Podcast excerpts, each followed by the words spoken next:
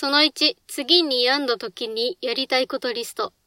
ゼルダの伝説、Tears of the Kingdom をやるためだけにしばらくポッドキャストやその他の配信を一旦ストップするべきか、割と真剣に検討していた。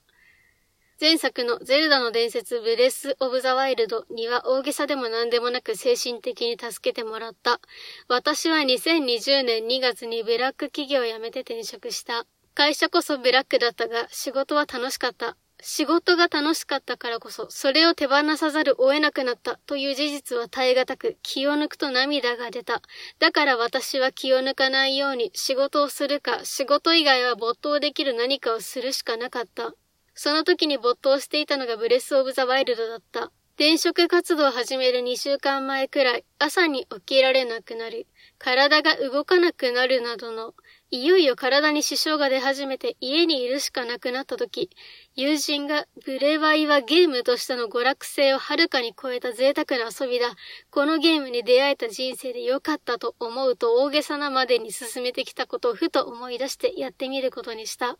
見事にはまった。ブレス・オブ・ザ・ワイルドはゼルダの伝説シリーズ史上最高傑作と名高いが、その評価には全く同感である。この作品はオープンワールドゲームなので、同じ場所にリーチするまでの手段がたくさんある。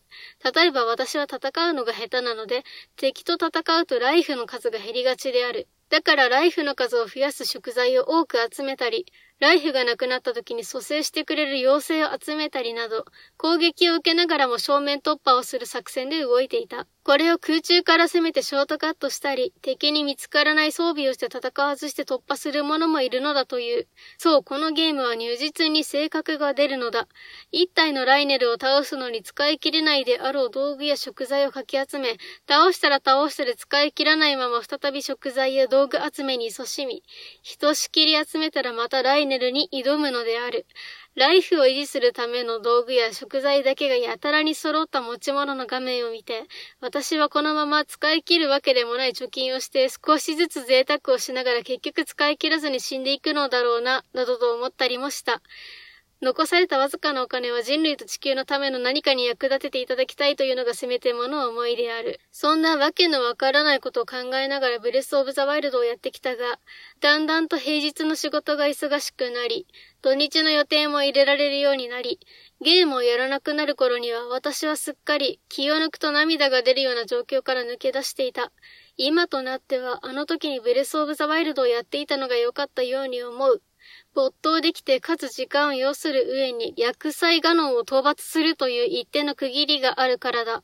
精神的苦境から脱出するにはひとしきり休むということが肝心で、暇を持て余すようならやってみたいけど時間がなくて後回しにしていたことをやるのが良いというのが今のところの私の最適解である。この経験を通して私は次に精神的にやられてしまった時のために、次に病んだ時にやりたいことリストを作ることにした。これを見返すことがないといいが、何か辛くなったら休めばいいと思える上に、休む時に楽しいことをやると決めていると、病んだら病んだで楽しいことがあると思えるようになる。私なりのレジリエンスである。ちなみに、Tears of the Kingdom は病んでいる、病んでいないに関係なく、ベレスオブザワイルドの素晴らしさを知っているものとしてやるべきだからやるのだ。上野実がお送りするウルトラボックス。その2、世界三大行ってない。私は便宜上前職がブラックだったというように話すことが多いが、厳密には前職の出向先がブラックだったりする。しかも出向先ではシステムエンジニアと全く関係のないエンタメやテレビ寄りの仕事をしていた。人間のキャリアなんて十人トイレだとはいえ、このように私は一言で簡潔に言い表せないキャリアを進んできてしまったので、例えば自己紹介でシステムエンジニアの仕事をしていると言っている手前で、前職がブラックだったなどと話すと、エンジニアの職場環境がブラックだったと勘違いする人が続出するし、なんなら面倒だから訂正しなかったりする。どのみち出向先だってブラックではなかったものの、法律やコンプライアンスを違反しないスレスレを狙った限りなくブラックに近いグレーだったので、それがブラックと思われたところ皮肉にも誤解ではないのだ。不都合がない誤解なら良いが、一時期私に関する誤った情報を広められてしまったことがあった。私がとあるメディアのインタビューに出た時、インタビューの内容をそのまま話してくれればいいものを間違った内容で紹介されていたのである。担当した仕事の規模が大きく異なってしまうような間違い方なので、さすがに都合が悪すぎた。そもそも自分のことなら自分で自己紹介するだろうに、本人からアピールしてもいない他人の仕事の内容なんて、なぜ人に話すのだろうか。人のことを立てたい気持ちもあるだろうから、悪気はないと信じて、毎回間違われるたびにやんわりと訂正していた。誤解され続けること、毎回訂正させられることによる小さなストレスというものがあるように思う。それで思い出すのが前職かっこ限りなくブラックに近いグレーだった方の出向前の方かっこ閉じの話。ある年のキックオフで同じ部署のエンジニアの T さんが MVP を受賞したので、社長が症状を読み上げる直前に新人の私が割り込んでご家族から預かっている手紙を読むという演出が事前に決まっていた。割り込むタイミングを社長に話しているから、社長が症状を読み上げそうになったら、それが合図だと思ってすいませんと言って割り込んでね。という上司からの指示通りに、すいませんと横から失礼した。え？何？あ、あの、ご家族からお祝いメッセージを預かっておりまして、それ、あのさ、今、僕が症状を読もうとしてたんだよ。あ、はい、すいません。まさかの社長がこの演出を把握していなかったのである。これではまるで私がトンチンカンのようではないか。社長が症状を読み上げてる横で待機する時間が地獄のようだった。ものの1分と数十秒だったはずだが、10分くらいのように感じた。この事件は後に冬野がちょっと待ったと言って MVP 受賞式を中断させた事件として語り継がれることとなる。ちょっと待った。ちょっと待ったなんて私は言っていない。私は指示通りにすいませんとだけ言った。しかもこの話を蒸し返すのがよりによって上司なのである。飲みの席で答えるごとに、いやーあの時ちょっと待ったなんて笛野が言っちゃうからさ、なんて言ってくる。お前が言うか。指示を出したの。お前だろうが。まさに、お前言うである。ところでアニメや漫画の有名なセリフが実際には言われていないという事例が多数存在する。名探偵コナンの服部平次は、せやかて工藤なんて言っていない。ワンピースのルフィは、何が嫌いかより何が好きかで自分を語れよ、なんて言っていない。ホタルの墓のセータは、節子、それドロップやない、おはじきや、なんて言ってない。そして、笛の実は、ちょっと待った、なんて言ってない。少し間違って拡散されることぐらいいいじゃないかと思っただろうか。確かにすいませんと発言したのがちょっと待ったと発言したと間違われるだけであれば大した違いではないと思うだろうが、社長と上司の連携がグダグダだった裏事情は誰も知らないのである。その他大勢の社員の人たちからしたら、私がタイミングを間違えて割り込んできた側面しか見えていないのだ。他人の過失があたかも自分の過失のように広まったら、小さい会社とはいえ、個人のイメージが下がってしまう。全くいいわけがないということがお分かりいただけるだろうか。先日、東進ハイスクールの CM で有名な林修氏がブログに投稿した内容が少し話題になった。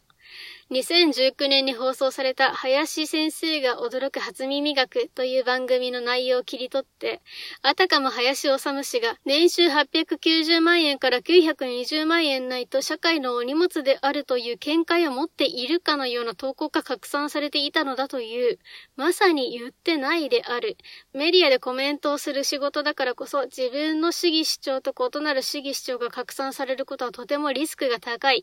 だからこそ、林修氏も誤解を解くためにブログに投稿することを決めたのだろう。影響力こそ比べ物にならないが、やってない、言ってないことが広まって大変だっただろう。辟易しただろうと勝手ながらに同情した。特にツイッターは面白ければ何でもいいといった具合に興味を引いたり感情を煽り立てるようなもはや出所のわからない投稿が拡散されているが、うっかりご情報を拡散することに加担してしまわないように安易ないいねやリツイートには気をつけた方が良さそうだ。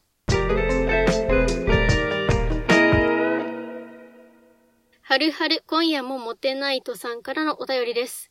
上野さんこんにちは。はるはる今夜も持ってないとです。上野さんはいつも定期的に収録配信をされていてすごいと思います。最近は少し配信スタイルを変えられて、整理されたお話の内容だけでなく、面白い配信で聞いててとても楽しいです。もちろん以前からも楽しい配信をありがとうございます。人間はバイオリズムがあるもので、調子がいい時もあれば、調子の良くない時もあったり、忙しくなったり、かっこ忙しいと心をなくすとはよく言ったものです、かっこ閉じ。コンスタントに何か物事を成し遂げることはすごいなぁと思っております。